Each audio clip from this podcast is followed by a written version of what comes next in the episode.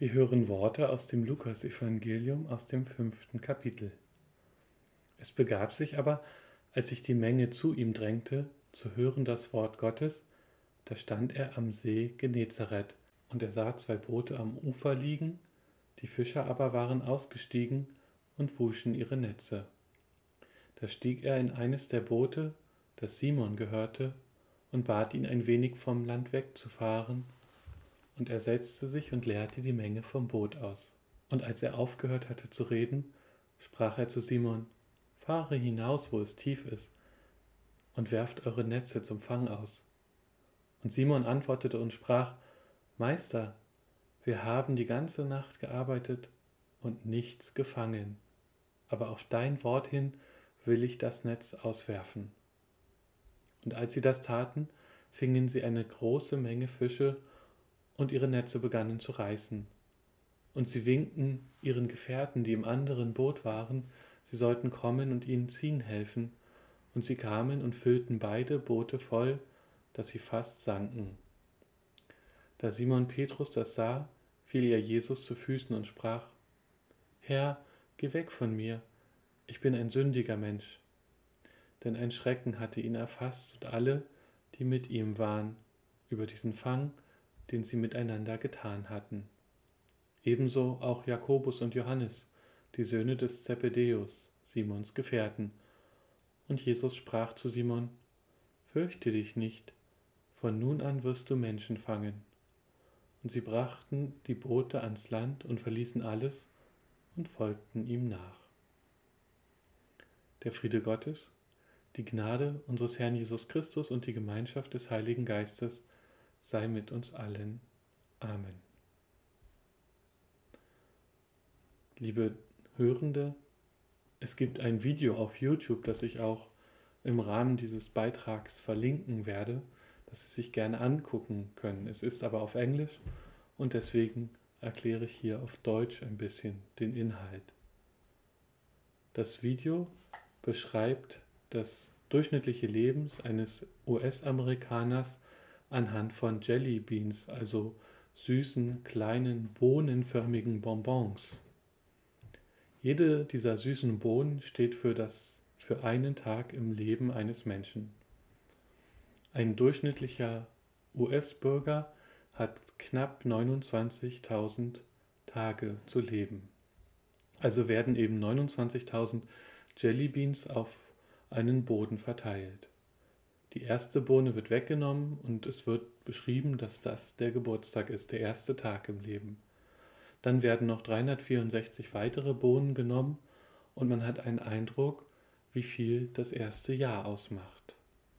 Um einen Eindruck für Mengen zu bekommen, werden als nächstes 5475 Bohnen entfernt, was die ersten 15 Jahre im Leben eines Menschen beschreibt. Danach beginnt das Video für Erwachsene in Form von Jellybeans darzustellen, was wir im Durchschnitt mit unserem Leben anfangen. Aus ca. 8500 Bohnen wird zum Beispiel ein Bett geformt, weil wir insgesamt so viel Zeit unseres Lebens schlafend verbringen. Und wie das Video noch einfügt, hoffentlich die meiste Zeit neben jemanden, den wir lieben. Dann werden noch 1635 Bohnen genommen, um damit Messer und Gabel zu formen, weil wir so viele Tage mit dem Essen verbringen. Insgesamt arbeiten wir 3202 Tage in unserem Leben. Wir sind natürlich an viel mehr Tagen im Leben auf Arbeit, doch wenn man eben jeden Arbeitstag mit acht Stunden hochrechnet und das auf die Arbeitsjahre zwischen Ausbildung und Rente beschreibt, dann kommt man auf insgesamt 3202 Tage, die man sozusagen am Stück durcharbeitet. Oder eben auf 3200 Jellybeans. Der Schnitt, in dem wir uns um die Sorgen und Probleme unserer Freunde und Familie kümmern, beträgt 564 Tage im ganzen Leben und demgegenüber verbringen wir 671 Tage mit Körperhygiene. 720 Tage verbringen Menschen damit, bei sozialen Aktivitäten mitzumachen, wozu dann auch religiöses Engagement zählt. Wenn man alle durchschnittlichen Aktivitäten in Form von Jellybeans abgezogen hat, dann bleibt noch eine gewisse Menge an Jellybeans übrig. Und der Sprecher in dem Video fragt, was fangen wir mit der restlichen Zeit an? Wir haben Zeit zum Lachen, Zeit für Kunst, sie selber zu machen oder zu konsumieren, zum Beispiel Zeit, um schwimmen zu gehen. Wir werden als Zuschauende gefragt, was wir eben mit dieser übrigen Zeit anfangen würden. Wir sollen darüber nachdenken, wie viel von dieser Zeit haben wir schon verbraucht. Was würden wir anders machen, wenn wir nur noch die Hälfte davon übrig hätten? Oder die Hälfte wiederum davon? Zum Schluss wird gefragt, was wäre, wenn nur noch eine Jellybohne übrig wäre? Was würden wir heute tun? Liebe Zuhörenden, Corona hat uns gezeigt, dass es gar nicht so leicht ist, unser Leben in die Zukunft zu planen. All diese Durchschnittswerte für US-amerikanische Staatsbürgerinnen gelten im Einzelfall natürlich nicht für uns. Doch auch wir können unser Leben einteilen. Wie viel Zeit verbringen wir im Auto? Wie viel Zeit verbringen wir mit Familie und Freunden? Wie viel Zeit verbringen wir in der Kirche oder beim Hören von Kirche? Und dann haben wir auf einmal ganz viele Pläne für die Zukunft gemacht und sie werden radikal durchkreuzt. Immer wieder, wenn ich diese Geschichte von der Berufung des Petrus lese, bin ich begeistert, entsetzt und beeindruckt, alles zugleich.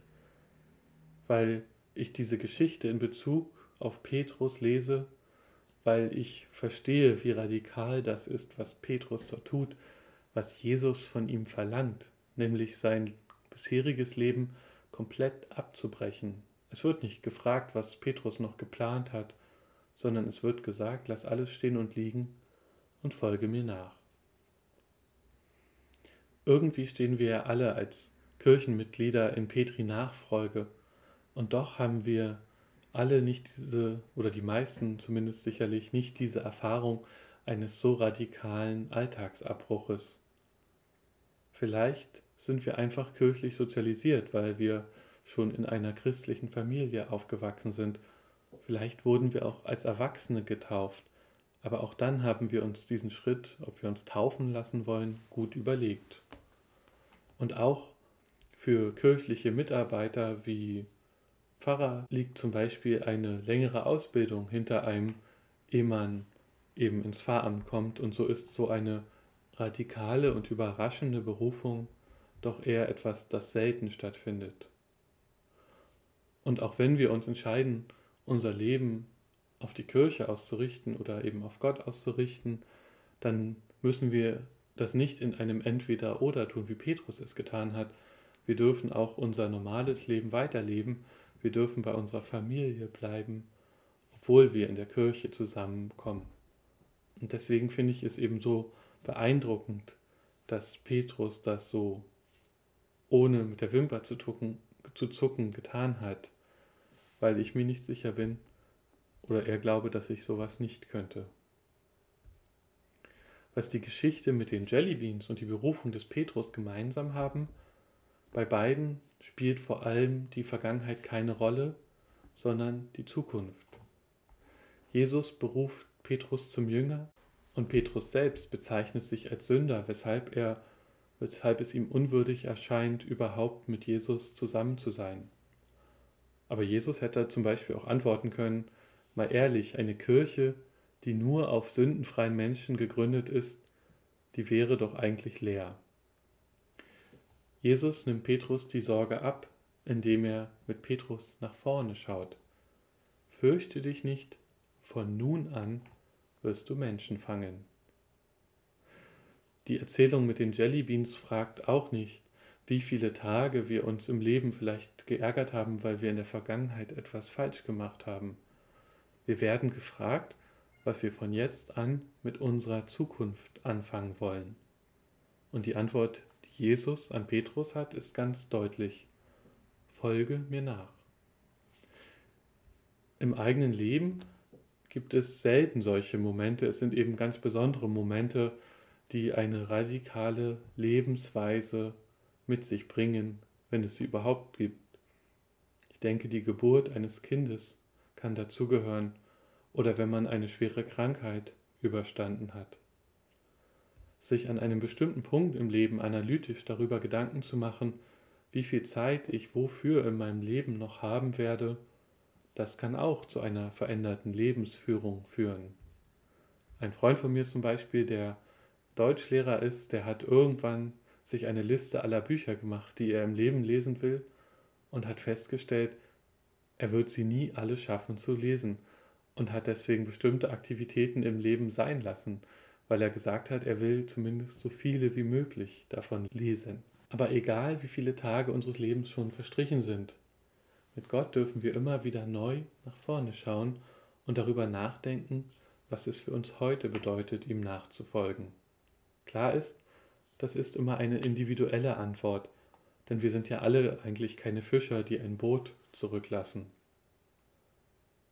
Bedeutet es für uns, in Jesu Nachfolge zu stehen, anderen Menschen Freude zu bringen? Bedeutet es, anderen Menschen zu helfen, für andere da zu sein? Bedeutet es, für einen bewohnbaren Planeten zu kämpfen, für eine Gesellschaft, die gerecht ist, in der alle Menschen gleich sind? Es gibt so viel, was wir tun können, um uns in Jesu Nachfolge zu stellen. Und für mich habe ich so den inneren Gedanken, es könnte ja sein, dass es sich für Gott so anfühlt, wenn wir uns in Jesu Nachfolge stellen, als würden wir mit jedem Tag, in dem wir das tun, Gott eine kleine Jellybean, eine kleine süße Bohne schenken, etwas Süßes, an dem er sich erfreuen kann. Amen. Und der Friede Gottes, welcher höher ist als unsere Vernunft, bewahre unsere Herzen und Sinne in Christus Jesus. Amen.